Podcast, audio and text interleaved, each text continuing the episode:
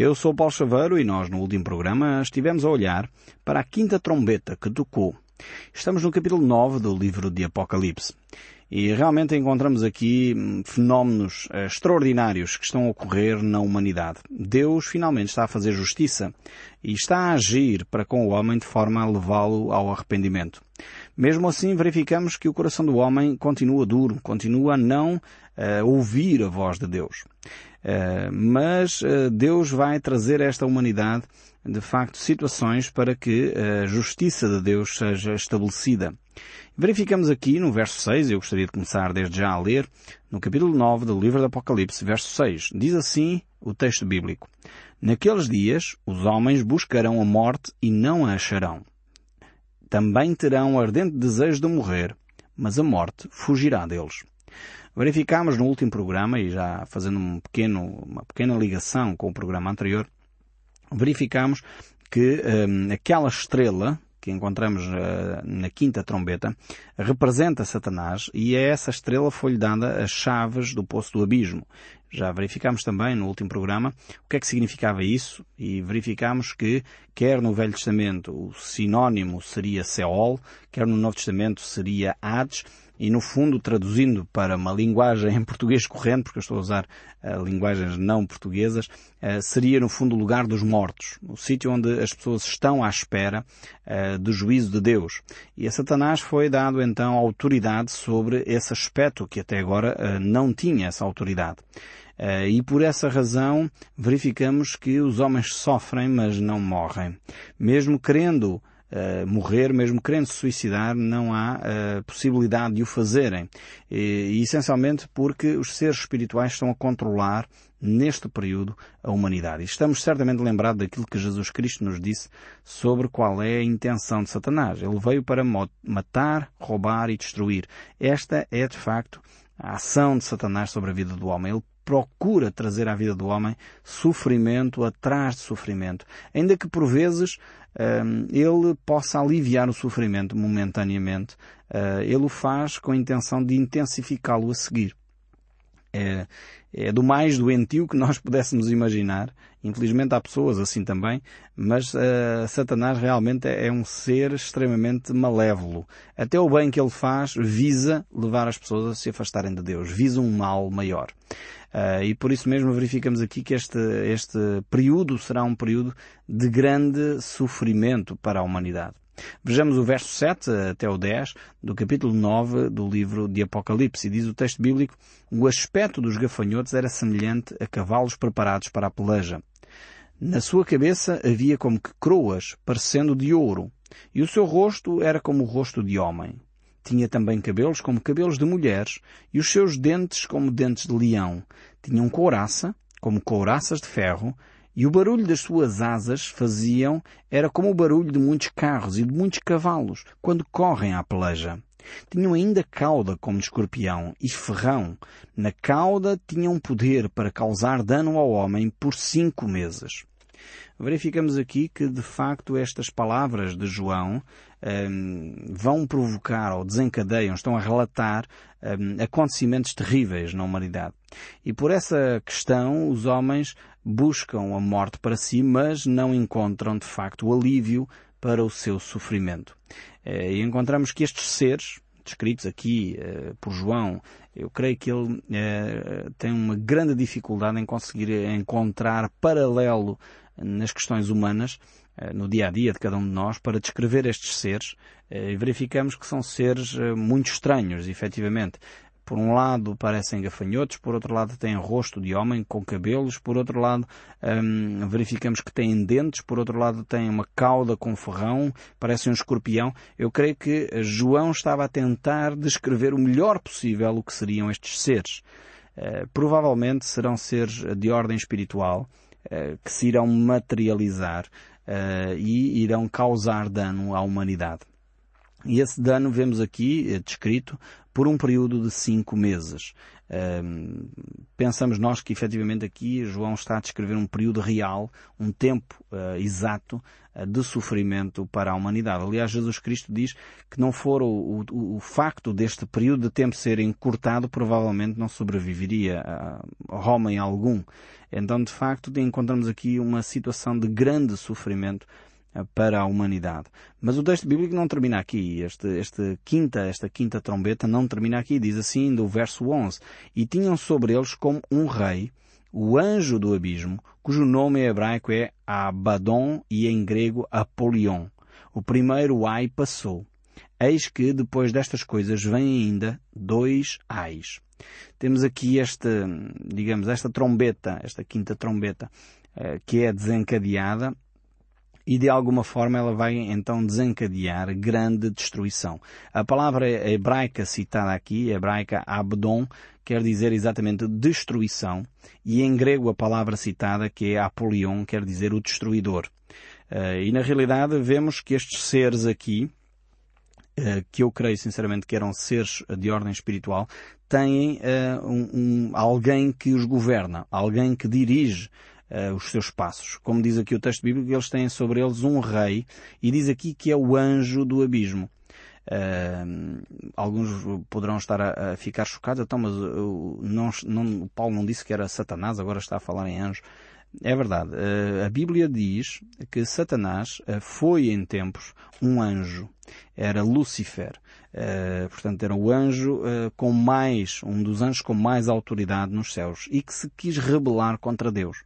E por causa dessa sua rebelião, ou seja, por causa dele querer ser semelhante a Deus, querer usurpar o trono de Deus, nós encontramos isso escrito no livro de Isaías e nos livros do Velho Testamento, uh, verificamos que Deus uh, afastou Satanás uh, do, do, dos céus, afastou Satanás dessa autoridade, desse poder, e então Satanás foi e levou consigo uma série de outros seres celestiais, de outros anjos, podemos dizer assim, que se rebelaram juntamente com Satanás contra o Senhor.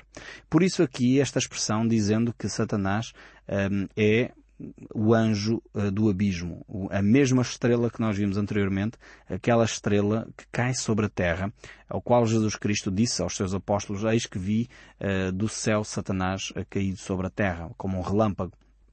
E, e, de facto é a mesma imagem aqui transcrita uh, por uh, João para nós. Ele descreve então estes seres que estão sujeitos a Satanás, a este anjo do abismo que é Satanás, e que de alguma forma estão sujeitos a essa hierarquia, é ele que os governa, é ele que os lidera, é ele que é de alguma forma o seu rei.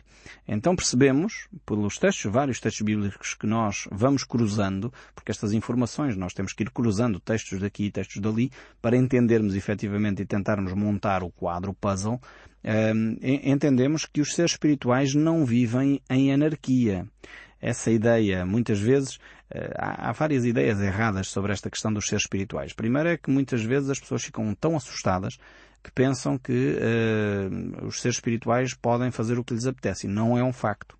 Como já verificamos aqui, eles estão sujeitos a autoridades. Inclusive a autoridades, uh, quer uh, hierarquicamente dentro da, do grupo de seres que se rebelaram contra Deus, quer também a autoridade, em última análise, a autoridade de Deus. Eles não podem fazer o que eles querem, estão limitados nas suas ações. Uh, e verificamos aqui que dentro da, da hierarquia espiritual da maldade há, há, de facto uma organização.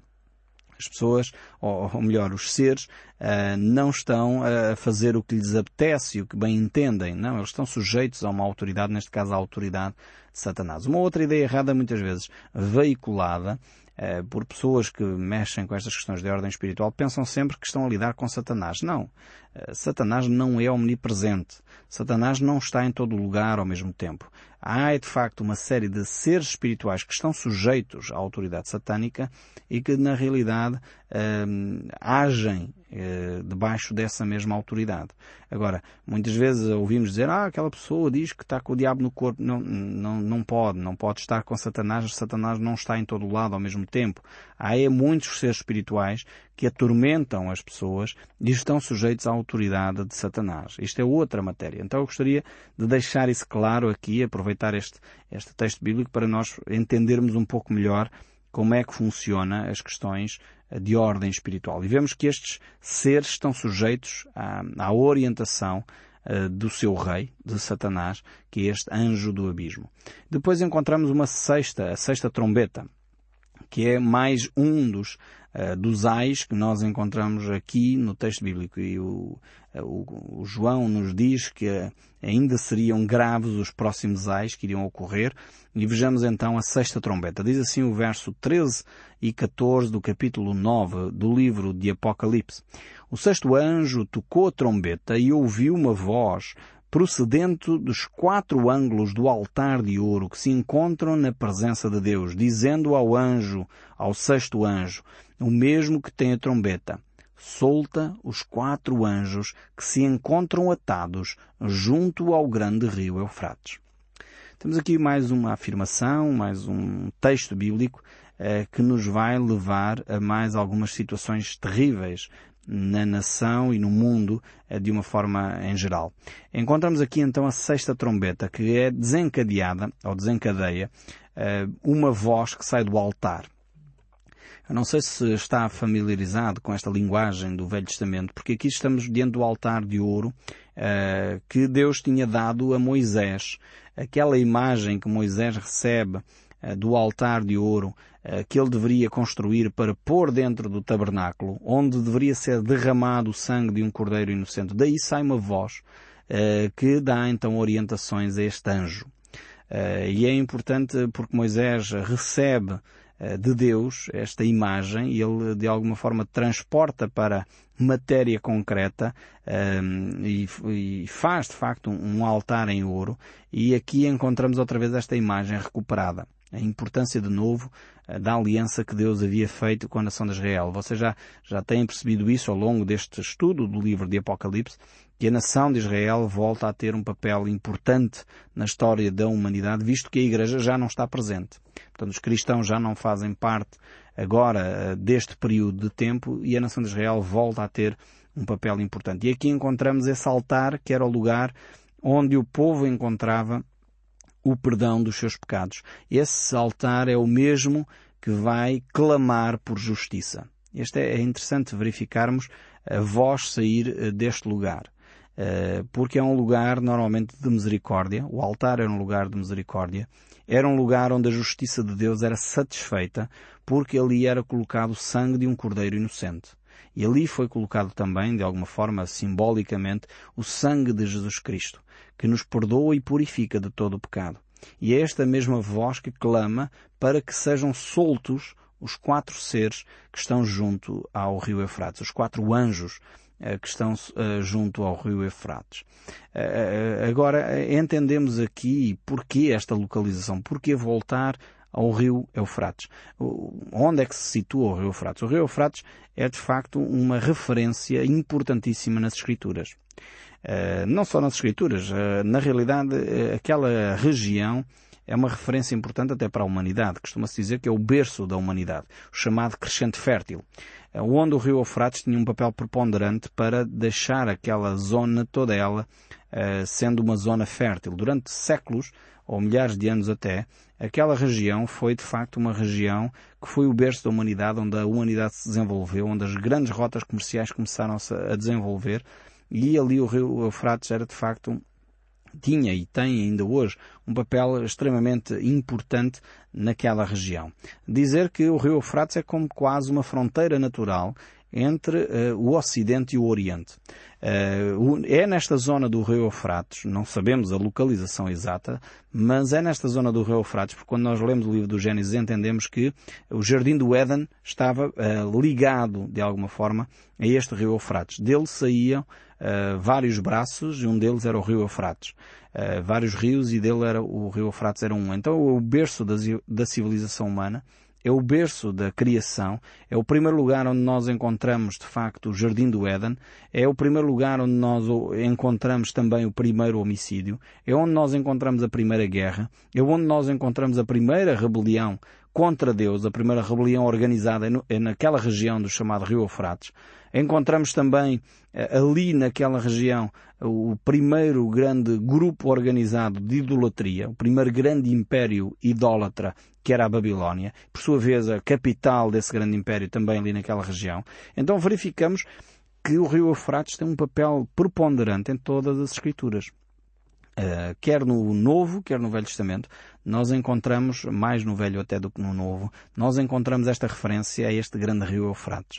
Uh, e aqui verificamos que ali naquele rio Eufrates haviam quatro anjos que estavam uh, aprisionados, estavam presos, aguardando alguma coisa. Vamos ver o verso 15 e 16, porque vamos entender um pouco mais do que é que acontece quando estes anjos vão ser soltos. Diz assim o verso 15 do capítulo 9 do livro de Apocalipse.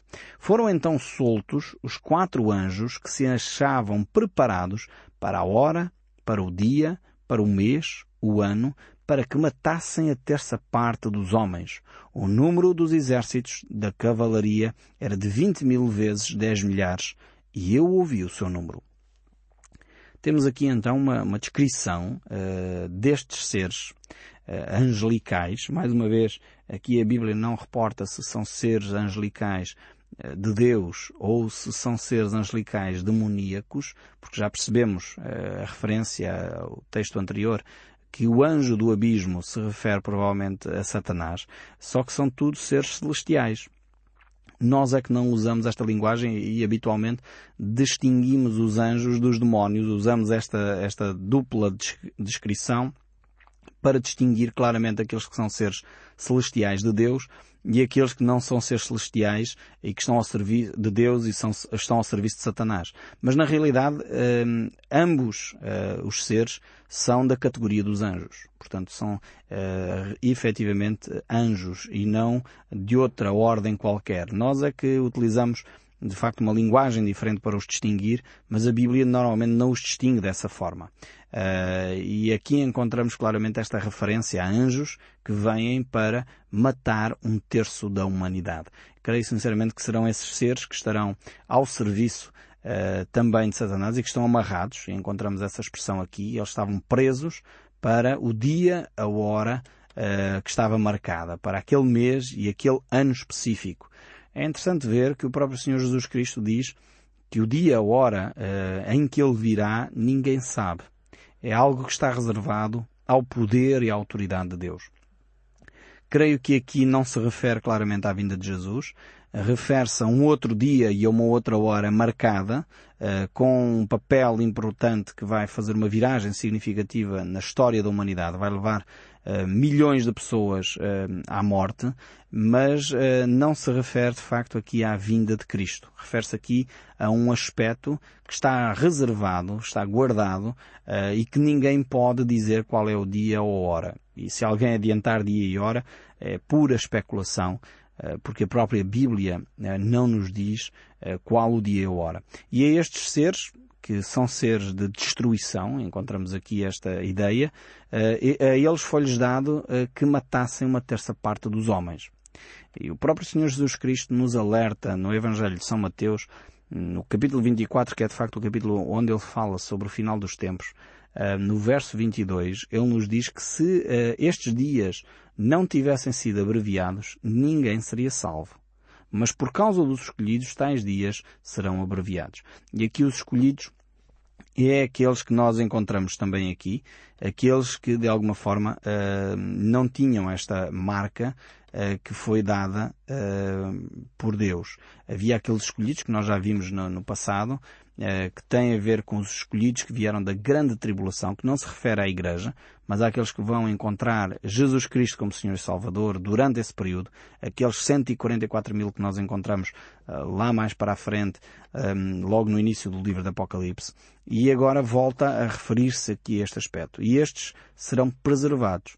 Mas por causa desses uh, escolhidos, Deus vai abreviar este aspecto. Nós não sabemos efetivamente como é que estas mortes irão ocorrer. que tipo de armas uh, serão usadas ou se como é que isto vai ocorrer, mas podemos ver aqui de facto uh, de alguma forma João vai tentar descrever a partir do verso 17 um pouco mais uh, como é que isso vai ocorrer e vamos assistir provavelmente aqui uma batalha terrível que vai ser travada de uma forma global também. Encontramos isso no capítulo 9, verso 17 do livro do Apocalipse e diz assim o texto bíblico: Assim, nesta visão, contemplei que os cavalos e os seus cavaleiros tinham couraças cor de fogo, de jacinto e de enxofre. A cabeça dos cavalos era como cabeça de leão, e da sua boca saía fogo, fumaça e enxofre. Por meio destes três flagelos, a saber, fogo, fumaça e enxofre que saíam da sua boca foi morta a terça parte dos homens. Então João agora está a explicar como é que os homens vão uh, morrer, como é que isso vai ocorrer. Isso vai ocorrer através de uma guerra. Encontramos aqui esta expressão, uh, não utiliza esta imagem, mas aquilo que nós assistimos aqui é de facto uma guerra. Uh, mais uma vez João tenta utilizar uma linguagem que ele conhece. E estamos num período em que não havia máquinas de guerra como nós temos hoje. Eh, as únicas máquinas que eram conhecidas eram as catapultas e coisas desse género. Eh, e João está a tentar descrever que tipo de, de ser é este, e nós não sabemos se é um ser, se é uma máquina, que vai provocar uma série de mortes, milhares de mortes. E essas mortes irão ser provocadas pelo fogo, pela fumaça e pelo enxofre. Poderão ser, de facto, armas químicas, armas biológicas que nós hoje já temos conhecimento, ou poderão ser ainda coisas que nós nem sonhamos ainda que possam vir a existir. Eh, na realidade, João está a fazer um esforço, se é que podemos dizer esta, usar esta expressão, fazer um esforço para tentar descrever o que ele vê. E seria provavelmente a mesma coisa. Se nós tivéssemos hoje a visão que João teve, provavelmente iríamos utilizar uma linguagem mais conhecida hoje. Talvez iríamos associar, se calhar, com tanques de guerra ou com armamento de guerra que nós hoje temos conhecimento para poder descrever o que ele está a assistir. Mas isso não quer dizer que era exatamente assim. Não quer dizer que eram de facto cavalos com cabeças de leão que tinham uh, fogo a sair da boca, uh, mas provavelmente João está a tentar ver e entender e descrever aquilo que ele está a assistir. Eh, nós percebemos ao longo das Escrituras que o cavalo sempre foi um símbolo de guerra. Nós encontramos, por exemplo, no livro de Jó, capítulo 39, versos 19 a 25, uma descrição eh, tremenda sobre este animal e como ele é de facto um símbolo de guerra para, para combater. E depois aqui João utiliza a mesma expressão, dizendo depois que a força deste cavalo, verso 19 do capítulo 9, estava na sua boca e na sua cauda, porquanto a sua cauda se parecia com as serpentes e tinha cabeça, eh, e com ela causava dano. Algo que poderá ser semelhante a um cano de uma arma, mas nós também não temos mais informação além desta, ainda que tentemos comparar com o armamento bélico de hoje em dia, provavelmente mesmo essa comparação fica aquém daquilo que a humanidade irá sofrer eh, porque tem rejeitado a Deus. Eu espero sinceramente que cada um de nós tome hoje a sua decisão de se encontrar com Cristo e pôr a sua vida em ordem com Cristo. Porque isto que nós vemos aqui não se destina àqueles que aceitam Jesus. Não se destina àqueles que de facto têm um relacionamento com Deus. E é isso que Deus quer na vida de cada um de nós. Que nós possamos ter um relacionamento com Ele para podermos desfrutar da alegria de viver na sua presença. Eu espero sinceramente que o som deste livro continue a falar consigo, mesmo depois de desligar o seu rádio. Que Deus o abençoe ricamente e até ao próximo programa.